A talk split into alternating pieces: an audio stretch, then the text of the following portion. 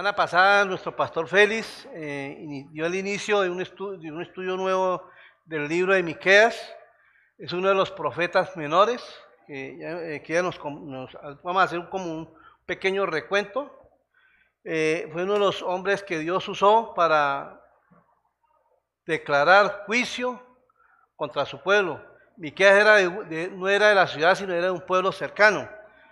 Miqueas, la palabra Miqueas quiere decir ¿quién como Jehová? No quiere decir la palabra Miqueas. Dios lo llamó a Miqueas a profetizar en contra del pueblo de Israel o el pueblo del, del norte y contra el pueblo, de contra Judá, que era el pueblo del sur. Entonces, eh, como los comentaba el pastor Félix la semana pasada, eh, toda la nación de, del pueblo de Israel, porque así era que llamaba anteriormente, se dividió en dos por causa del, pecado. Desafortunadamente el pueblo de Israel era un pueblo que daba mucha lata. Bien, y por causa de su pecado ellos se dividieron. ¿Por qué? Porque hubo un hijo del rey Salomón que se llamaba Roboán. Eh, él pidió consejos a los ancianos de la iglesia y pidió consejos a los jóvenes del pueblo. Y él no, no, hizo, no hizo caso a los, al consejo de los, ancianos, sino de los jóvenes, y lo que hizo fue ponerle más cargas al pueblo. La cuestión fue que el pueblo de Judá se rebeló contra ellos y se separaron. Entonces, el pueblo del norte, que era el de Israel, se componía de diez tribus, y el pueblo, de, el, pueblo del sur, que era Judá, se componía de dos tribus. Entonces, ahí empezó, la, la capital de Judá era Jerusalén, y la capital de de Israel era Samaria. Entonces, por eso cuando vemos la, la escena, cuando el Señor Jesucristo pasa por Samaria y, y está la mujer samaritana, y dice, ¿cómo usted un judío me viene a pedir agua a mí? O sea, eso era una, una pugna que había entre ellos por muchos años. Y a pesar de que ellos realmente eran hermanos. Eso es tremendo. Entonces, ¿Por qué viene el juicio de Dios a esta nación? ¿Por qué? ¿Por qué Dios permitió que viniera ese juicio, hermanos? Y lo que muchas veces también hace Dios, ¿por qué permite que vendan juicios sobre esta misma nación en la, que, en la cual nosotros vivimos o de muchas otras naciones que vemos que pasan cosas y aún dentro de nosotros mismos?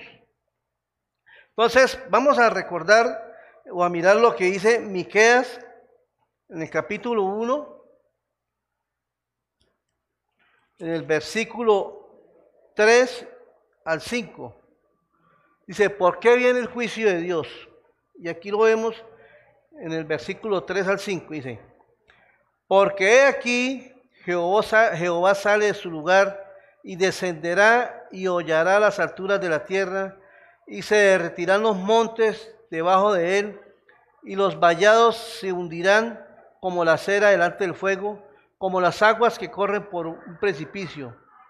Dice, todo esto, ¿por qué, hermano? Quiero escucharlo todos. Por la rebelión de Jacob, por el pecado de la casa de Israel. ¿Cuál es el pecado de Jacob? ¿No es Samaria? ¿Y cuáles son los lugares altos de Judá? ¿No es Jerusalén? Y aquí vemos un contraste tan tremendo, por lo menos que Jerusalén era llamada la casa de Dios. Y, ahí era donde más había idolatría, esos lugares altos estaban llenos de, muchos ídolos. Hermano, usted se imagina el celo de Dios en ese lugar, de ver todo lo que él había hecho por su pueblo, de a dónde lo sacó, a dónde lo había llevado y le había dado la tierra prometida, y sin ser así seguían pecando. Entonces, ahí vemos cómo la, rebelión empezó entre esos dos pueblos que a punto que se separaron, siguieron la rebeldía. Y, eso también prácticamente lo podemos ver desde el inicio del, del Antiguo Testamento, cuando empezamos con Génesis capítulo 3, versículo 3, donde dice que, pero el fruto del árbol que está en medio del huerto, dijo Dios, no comeréis de él, ni lo tocaréis para que no muráis. Entonces la serpiente dijo a la mujer, no moriréis, sino que sabe Dios que el día que comáis de él, serán abiertos vuestros ojos y seréis como Dios, sabiendo el bien y el mal. ¿Qué vemos acá, hermanos? Cómo Satanás introdujo, pues engañó a esta mujer al punto que ella fue rebelde al mandato de Dios, porque lo que le había dicho el Señor a ellos, ojo, coman todo lo que quieran, lo que hay acá en el huerto, menos de ese árbol. Y hermanos, y eso, una de las cosas más tremendas, que cuando hay rebeldía en nosotros hay consecuencias. ¿Bien? Y yo sé que muchos de nosotros nos ha pasado eso por, por ser desobedientes o no ser obedientes a, algo que tenemos que hacer, hemos sufrido castigos, ¿cierto? Me acuerdo que mi papá se me mandaba hacer alguna cosa y yo no le hacía caso y cuando me daban correazo. ¿Por qué? Porque esas eran las consecuencias de mi desobediencia. Entonces, hermanos, la, rebeldía trae consecuencias. Entonces, sin más preámbulos, vamos, vamos a hacer el estudio de hoy y vamos a poner en manos de Dios este tiempo. Vamos a pedirle a Dios que nos hable, que nos enseñe en su palabra, que nos guíe, que nos dirija en esta mañana. Amado Padre Celestial, muchas gracias te doy, Señor, por este precioso momento, Señor, en el cual nos podemos reunir aquí como iglesias, eh, como hermanos en Cristo, Señor. Eh, sabiendo, Señor, que nos necesitamos los unos a los otros, Señor. Pero aquí estamos, Señor, para adorarte, para rendirte nuestra vida, Señor, y para pedir el consejo de tu preciosa y bendita palabra, Señor. Señor, yo te pido que me ayudes a enseñar tu palabra como es, Señor. Toma el control de la vida de cada uno de mis hermanos, de mi vida, Señor, y que podamos aprender y crecer, Señor, cada uno de nosotros en, en el conocimiento de tu palabra, Señor, para la transformación de cada día más de nuestras vidas, Señor. Padre, yo te alabo, te bendigo en el nombre de Jesús. Amén y amén. Entonces, vamos a mirar el, texto de hoy es Miqueas del versículo 6 al versículo 16.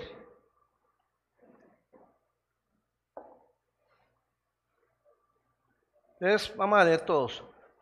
Haré pues de Samaria montones de ruinas y tierra para plantar viñas Derramaré sus piedras por el valle, descubriré sus cimientos. Todas sus estatuas serán despedazadas y todos sus dones serán quemados en fuego. Asolaré todos sus ídolos, porque de dones de ramera los juntó y, de y a dones de ramera volverán. Por esto lamentaré y aullaré y andaré despojado y desnudo Haré aullido como de chacales y lamento como de avestruces, porque su llaga es dolorosa. Y llegó hasta Judá, llegó hasta la puerta de mi pueblo, hasta Jerusalén. No lo digáis en Gad, ni lloréis mucho. Revuélcate en el polvo de Bet Efra.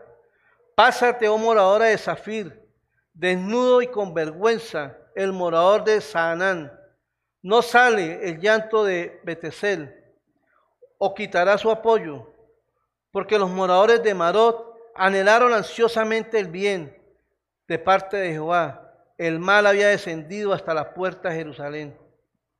Uncide el carro, bestias veloces, oh moradores de Laquis, que fuisteis principio de pecado a la hija de Sión, porque en vosotros se hallaron las rebeliones de Israel. Por tanto, vosotros daréis dones a Monaset de Gad. Las casas de Asid serán para engaño a los reyes de Israel. Aún os traeré nuevo, aún os traeré nuevo poseedor, oh moradores de Maresa. La flor de Israel huirá hasta Adulán. Ráate y trasquílate por los hijos de, de tus delicias hazte calvo como el águila, porque en cautiverio se fueron de ti. Hermano, esto es un lamento, un lamento que Miqueas habla sobre, sobre, sobre el pueblo de, de, Israel. Y en este lamento también viene cómo Dios va a castigar esta ciudad, cómo Dios va a destruir estas ciudades que eran tan importantes. Hermanos, ¿por qué? por su rebelión, por su pecado, porque se habían desviado del propósito de Dios. Y eso muchas veces pasa con nosotros cuando nosotros nos desviamos del propósito de Dios, ya conociendo el Evangelio, conociendo la palabra de Dios, no, no caminamos como, como dice la palabra, sino caminamos por donde bien nos parece a nosotros que es mejor. y desafortunadamente yo sé que muchos de los que estamos acá nos hemos estrellado, hemos pasado vergüenza por esas situaciones. Entonces, el Señor aquí, empezando en el versículo 6 y 7, a través de Miqueas usa tres verbos fuertes que dice, haré pues de Samaria montones de tierra, de ruinas y de tierra para plantar viña, haré. Y derramaré sus piedras por el valle y descubriré sus cimientos y todas sus estatuas serán despedazadas y todos sus dones serán quemados en fuego y asolaré todos sus siglos porque dones de ramera los juntó y a dones de ramera volverán. Mire qué palabra tan fuerte. Dice, haré, derramaré y descubriré. Hermano, lo que hizo, lo que pasó en esa ciudad o lo que iba a pasar, porque eso era una profecía, lo que iba a pasar en esa ciudad era cuando iban a, llegar los, los asirios a destruir esa ciudad. Y hermano, y según como dice la profecía, esa, ciudad quedó vuelta a nada, o sea, prácticamente fue que la tierra quedó arada, eh, quedó lista como mucho para cultivar. Manera que cuando se ara la tierra hay que arañar y descubrir. Y al punto, dice que sus cimientos, las bases de una ciudad son profundas, dice quedan al descubierto. O sea, hermano, o sea, no hay, no queda nada, no hay rastro de nada. Ni decir voy a volver a construir encima de esta ciudad. ¿sí? Y ese fue el juicio que Dios iba a desatar sobre ciudad a través de los asirios. Hermanos, algo importante que vemos aquí es que Dios es un Dios celoso. Dios es un Dios celoso. Mira lo que dice Éxodo capítulo 20 del versículo 4 al 6.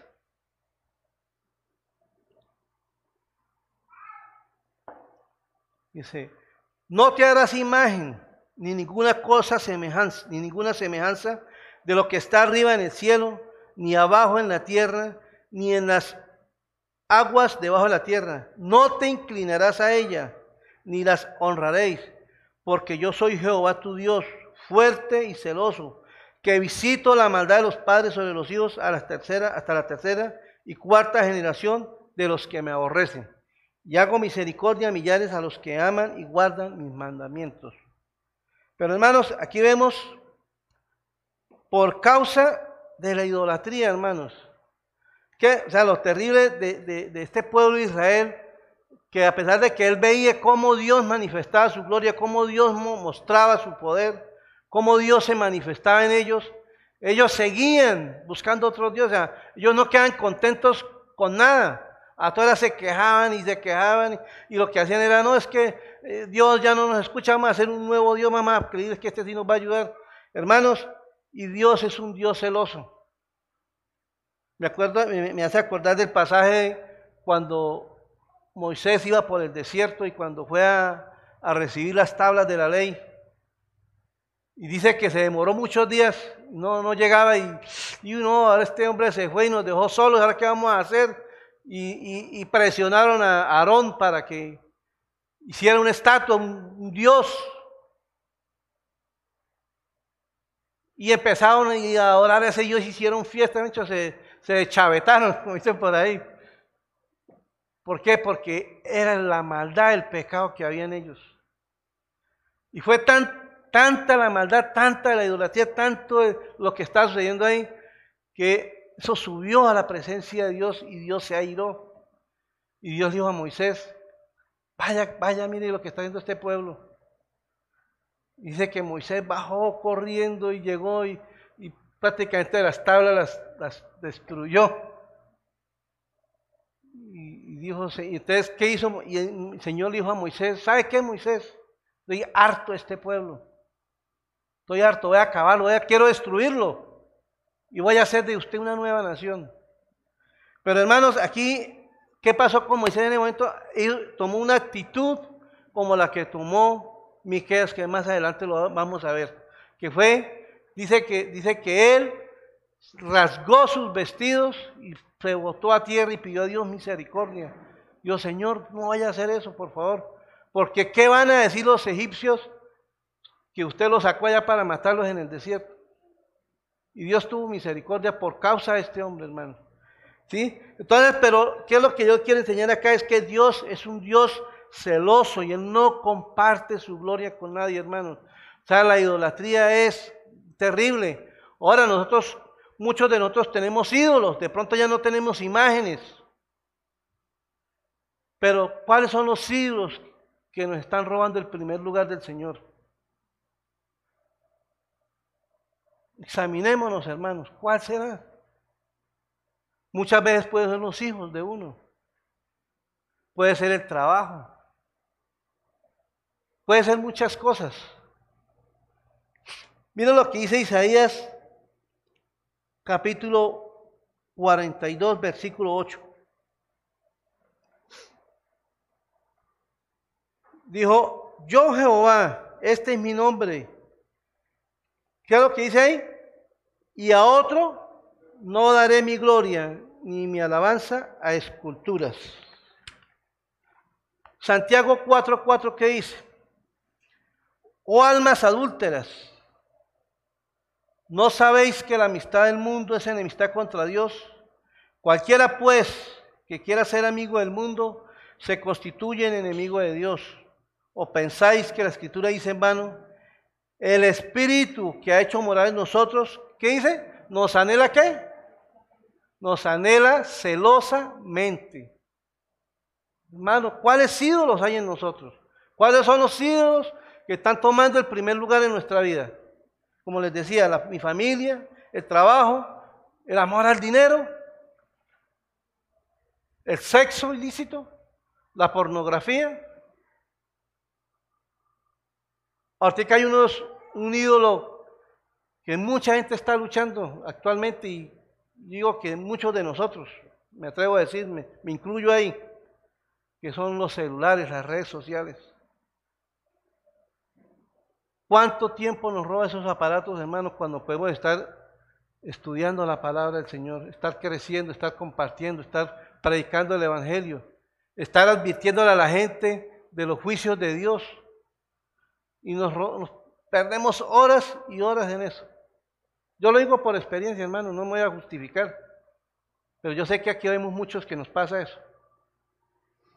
Entonces, ahí vemos cómo Dios desata un juicio terrible sobre esta nación. Y más adelante eso sucede. ¿Ve? Pero algo importante que vemos en el versículo del 8 al 9, vamos a leerlo que, este, que esto nos, nos, lleva al segundo punto que es, Miqueas muestra su dolor por el, por el pecado del pueblo. Y el, el, primer punto era, Dios manifiesta su juicio, ¿no? Dios manifiesta su juicio. Y el segundo es, Miqueas muestra su dolor por el pecado del pueblo. Mira lo que dice Miqueas 8 y 9, 1, 8 y 9. Por esto lamentaré y aullaré y andaré despojado y desnudo. Haré aullido como de chacales y lamento como de avestruces. Porque su llaga es dolorosa y llegó hasta Judá, hasta Judá, llegó hasta la puerta de mi pueblo, hasta Jerusalén. Aquí vemos cómo el profeta Miqueas sufre de ver el pueblo volcado a la rebeldía, a la idolatría, a la corrupción, todo, todo lo que estaba sucediendo en ese país. Cómo él se indignaba, cómo él sentía ese dolor. Y vemos que él dice que él salió descalzo, eso lo dice en otra versión, y desnudo, gritando, gritando de, de ver lo que estaba sucediendo. Dice que haré aullido como chacales y lamento como avestruz. Hermano, y así muchos de los profetas menores del Antiguo Testamento que Dios los llamó a profetizar y aún de los, la mayoría de los profetas, eran, Dios los mandaba a que declarara juicio sobre el pueblo. ¿Para qué? Pero ¿por qué lo hacía Dios? Porque Dios quería que su pueblo se arrepintiera, hermano. Muchas veces nosotros nos decimos llamar el pueblo de Dios pero no andamos como Dios quiere, hermanos. No andamos en la voluntad de Él, sino andamos en nuestro pecado, andamos en, las cosas del mundo.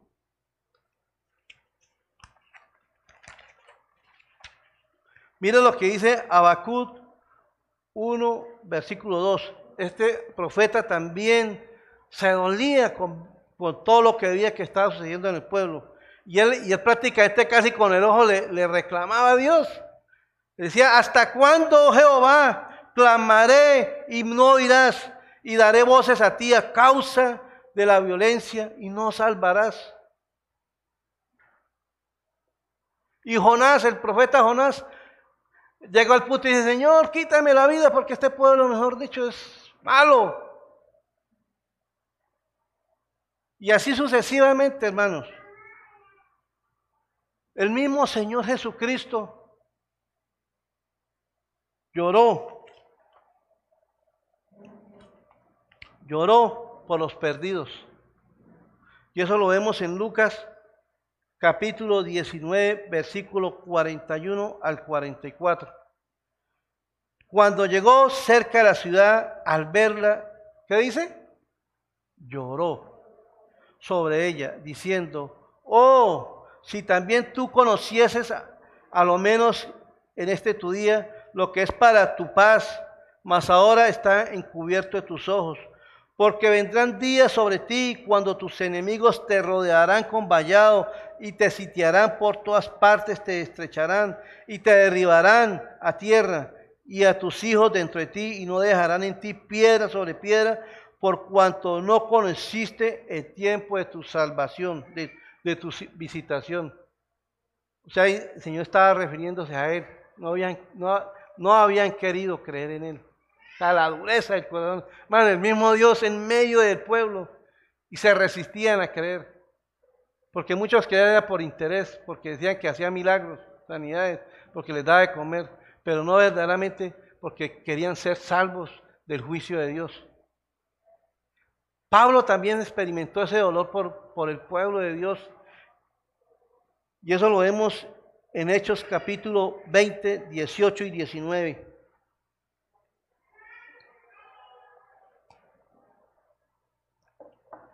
Dice, cuando vinieron a él, les dijo,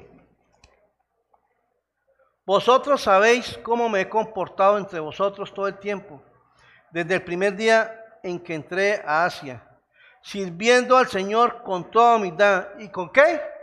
Con muchas lágrimas y pruebas que me han venido por las acechanzas de los judíos. Y en segunda de Corintios, Pablo vuelve y dice, porque por la mucha tribulación y angustia del, corazón os escribí con muchas lágrimas, no para, no para que fueseis contristados, sino para que supieseis cuán grande es el amor que os tengo. Hermanos, ¿hay amor en nuestro corazón por los perdidos? ¿Somos indolentes a todo lo que está sucediendo?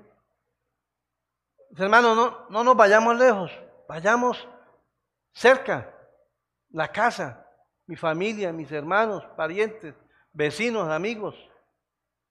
Hay mucha gente que está en necesidad, hay mucha gente que está a punto tal vez de morir eternamente.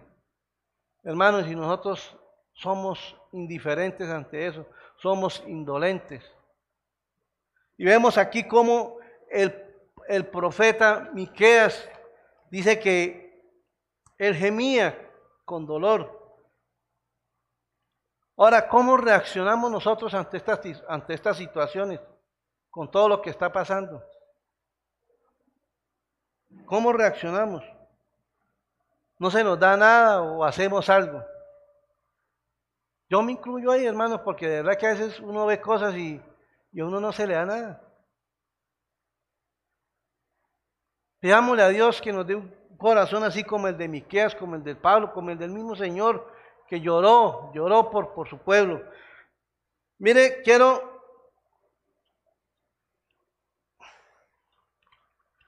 Dice en el, en el, en el versículo, dice en el versículo 7 y 8, dice, Por esto lamentaré y aullaré y andaré despojado de dudo y haré aullido como de chacales y lamentos como de avestruces, hermanos. Hermanos, miren lo que les voy a poner como para que ustedes escuchen y se imaginen. Mire, este es el sonido de un chacal, póngale cuidado.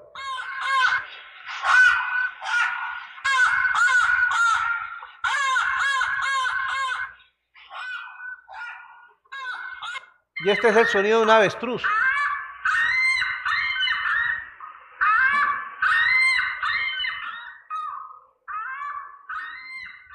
Hermanos, ¿por qué les coloco este, sonido? Este suena chistoso, ¿no? Pero ¿por qué lo hago, hermano? Porque literalmente eso fue lo que hizo el, el profeta Miqueas. Salió gritando con su corazón todo desgarrado y gemía declarando el juicio que iba a venir sobre el pueblo. Hermanos, tenemos que gemir por los perdidos, tenemos que gemir por, por las personas que no conocen a Cristo, hermanos. Si Dios nos ha permitido que estemos acá y que ustedes conozcan el Evangelio, porque ustedes van a ser, y nosotros vamos, perdón, vamos a hacer esos instrumentos que Dios quiere usar para que muchas almas conozcan el Evangelio, conozcan al Señor.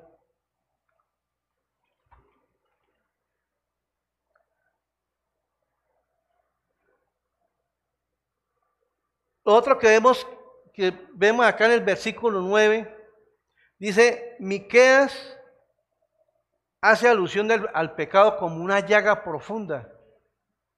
Y hermano, y, eso es verdad, el, pecado es como una cangrina, es una, una cangrina, es una llaga impresionante que, que en vez de a veces sanarse lo que hace es se va ampliando y se va extendiendo más y más y más hasta el punto que tiene que un encuentro quitar el, miembro a una persona. Mira lo que dice en el versículo 9. Porque su llaga es dolorosa y llegó hasta Judá, llegó hasta la puerta de mi pueblo Jerusalén. Imagínense, eso que iba a pasar era en, en Samaria. Y que fue tanto el pecado, tan grande el pecado, tan profundo el pecado, dice que se extendió hasta Judá, hasta Jerusalén. Hermanos, y yo estuve mirando más o menos, ya es, una, es una comparación, pero miré cuánto era la distancia entre Samaria y Jerusalén, aproximadamente eran 54 kilómetros. Entonces, o sea, es una comparación exagerada, pero realmente el pecado cuando empieza en un lugar, en un lugar y empieza a extenderse. Y eso llega, hermano, destruye toda una nación, destruye una familia. Por, por ejemplo, un ejemplo, el adulterio. Ah, no es que es con una solita. Pero hermano, por ese pecado se acaba su hogar, destruye a su esposa, destruye a los hijos. Hermano, es triste ver cuántos hogares por el mismo pecado, cómo se han destruido familias totalmente. ¿Por qué? Porque el pecado, hermano, el pecado es así, se extiende, se, se expande, es como una, como una llaga profunda. Y eso lo dice, y eso decía ahí, decía, porque su llaga es dolorosa, llegó hasta Judá y hasta la puerta del pueblo de Jerusalén. Hermano, el pecado nos aleja del Señor. El pecado nos aparta del Señor. Pone esa barrera, hermanos. Mira lo que dice Romanos capítulo 3, versículo 23. Por cuanto todos pecaron, están destituidos de la gloria de Dios. O sea, hermano, el pecado es tan grave que inmediatamente nos destituye. Pero, hermanos, aquí el pueblo Miqueas está, Miqueas está hablando a un pueblo que supuestamente conocía al verdadero Dios. Ahora una persona que no conoce a Dios, que no conoce a Cristo, hermano, ¿qué le puede esperar a una persona esa? Y esto nos lleva al tercer punto, que es, Dios describe cómo es el, cómo es el castigo. Y, y, en, este, y esto lo vemos en, en Miqueas 1, del versículo 10 al 16. Y aquí vemos un juego de palabras donde cada ciudad tiene como un significado y, realmente vemos acá que lo que ellos son es prácticamente lo que le iba a suceder como lo, lo contrario. Y dice en Miqueas 1 del 10 al 16 dice, el 10 dice, no lo digas en Gad, ni lloréis mucho, revuélcate en el polvo de Belle Afra. ¿Sí? Entonces, esa ciudad era, significaba ciudad del polvo. Entonces, aquí Dios está diciendo, revuélquense en el polvo, porque ustedes son polvo. lo que le está diciendo, revuélquense por la maldad que hay en ustedes. ¿Sí? Pásate, oh morador, a Zafir, de Zafir, desnudo y con vergüenza. O sea que la palabra Zafir quiere decir belleza. ¿Y qué pasó con la ciudad? Era una ciudad que iba a ser despojada totalmente, iba a ser avergonzada en su desnudez. O sea, no, ya no iba a haber belleza en ella. El morador de Saanán no sale. ¿Sí? Saanán quiere decir una ciudad que se decía salir. Pero dice que ya no había tiempo de salir. ¿Por qué? Porque el castigo ya, ya, ya venía. no había chance de nada. El llanto, no el llanto de Bestesel os quitará su apoyo. Betesel quiere decir casa cercana. Y supuesta casa cercana dice que tenía muchos amigos. Y dice que ya no iba a encontrar apoyo de nadie. Iba a quedar totalmente desolada.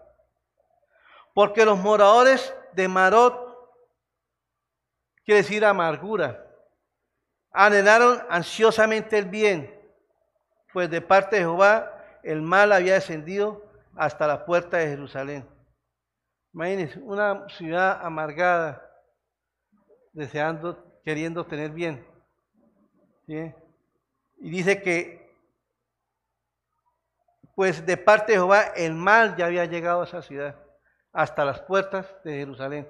O sea, todos estos hermanos eran pueblos que estaban en el pueblo del norte, en el, país del norte.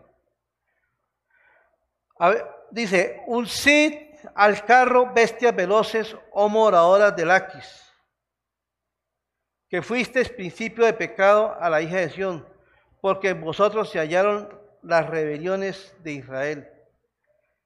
Esa ciudad, Laquis, era una ciudad muy próspera, una ciudad eh, que, que, era muy conocida por sus eh, cabalgaduras, sus, criaderos de caballos para la guerra, para toda una ciudad que era muy, muy, muy preparada. Pero así esa ciudad fue donde prácticamente empezó a llegar el pecado y llegó hasta, hasta Jerusalén.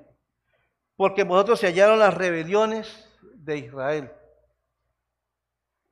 Por esta ciudad prácticamente empezó a minarse toda, toda esa zona de pecado. Entonces, por tanto vosotros daréis dones a Moreset. Moraset quiere decir regalo. Moraset de Gat. Las casas de Asid en engaño serán para engaño de los reyes de Israel. Aún os traeré nuevo poseedor, oh moradores de Maresa, conquistador. La flor de Israel huirá hasta Durán. Réate y trasquílate porque los hijos de tu delicia. Hazte calvo como águila, porque en cautiverio se fueron de ti. Y al final dice, aún os traeré nuevo poseedor, o moradores de Maresa. Entonces, ese poseedor, ¿qué quiere decir? Venían a conquistar esas ciudades. Y bueno, digo, es cuando llegó a la ciudad del norte, llegó el imperio de Asiria. Y, y al país del sur llegó más, mucho más adelante el imperio babilónico.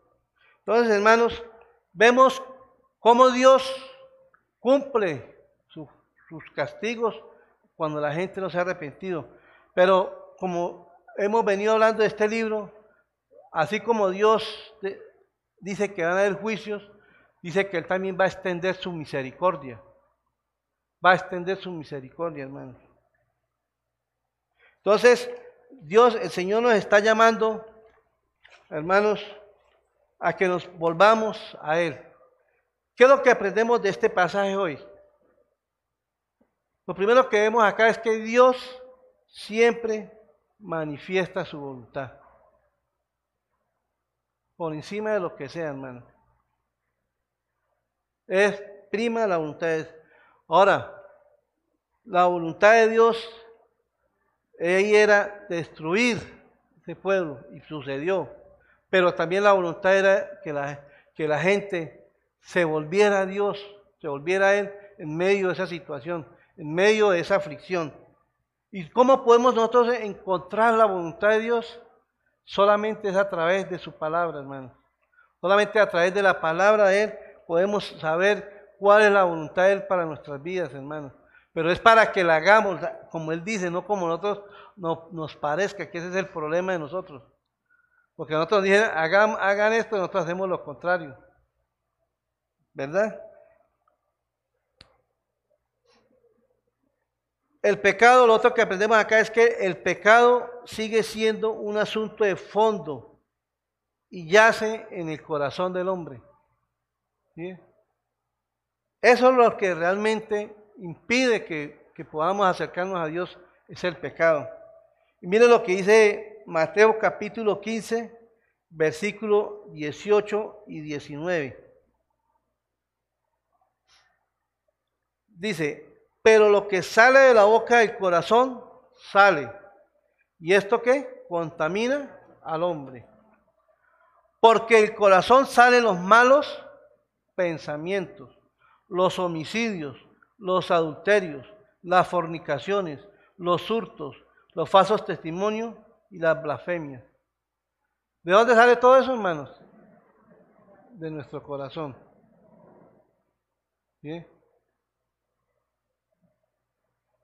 Y hermano, y desafortunadamente, si nosotros no le entregamos nuestro corazón al Señor, eso es lo que va a salir de nuestro corazón. Maldad. Y lo más tremendo es que dice la palabra que el no hacer la voluntad de Dios trae consecuencias graves. ¿Sí? ¿Qué fue lo que le pasó a este pueblo? Las consecuencias, ¿cuáles fueron? Total destrucción en, la ciudad de, Samaria. Y hermanos,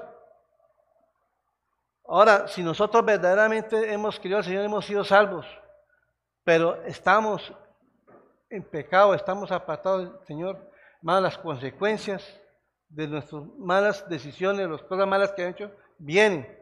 ¿Por qué? Porque mire lo que dice en Gálatas, perdón, en, eh, en Romanos 6:23.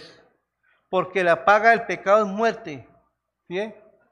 pero más la dádiva de Dios es vida eterna en Cristo Señor. Y en Gálatas 6:7 dice, no os engañéis, Dios no puede ser burlado pues todo lo que el hombre sembrare, eso también segará.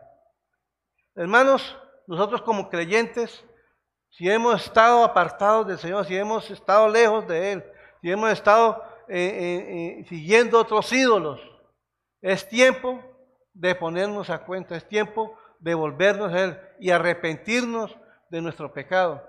Como dijo el Señor, como dijo el Señor eh, al pueblo en, en Apocalipsis 3:23. Dijo, he aquí, yo estoy a la puerta y llamo. Si alguno oye mi voz y abre la puerta, yo entraré a él y cenaré con él y él conmigo. Dios nos está llamando a que nos pongamos a cuentas con él de nuevo, hermanos. Que nos pongamos a cuentas, ¿por qué? Porque nosotros somos su pueblo. Y Dios quiere un pueblo que ande conforme a su voluntad.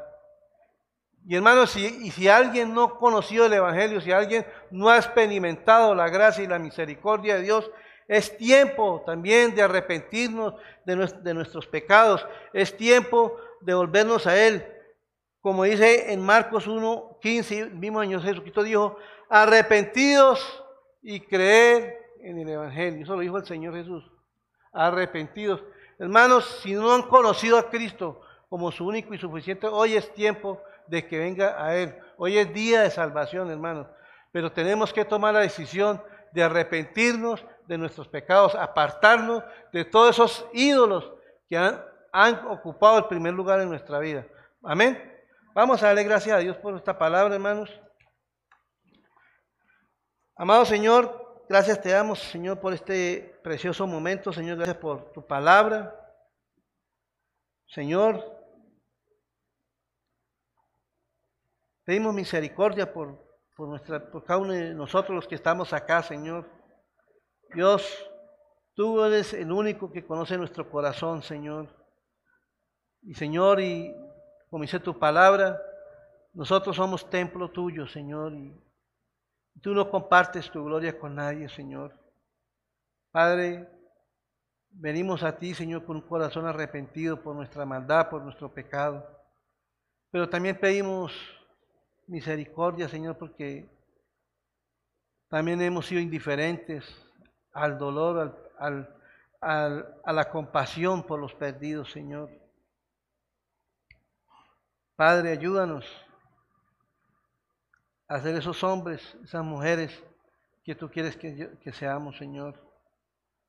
Padre, hoy pongo una vez más en tus manos mi vida y la vida de mis hermanos, pidiendo tu favor y tu infinita misericordia, Señor. Padre, yo te doy gracias. En nombre de Jesús. Amén.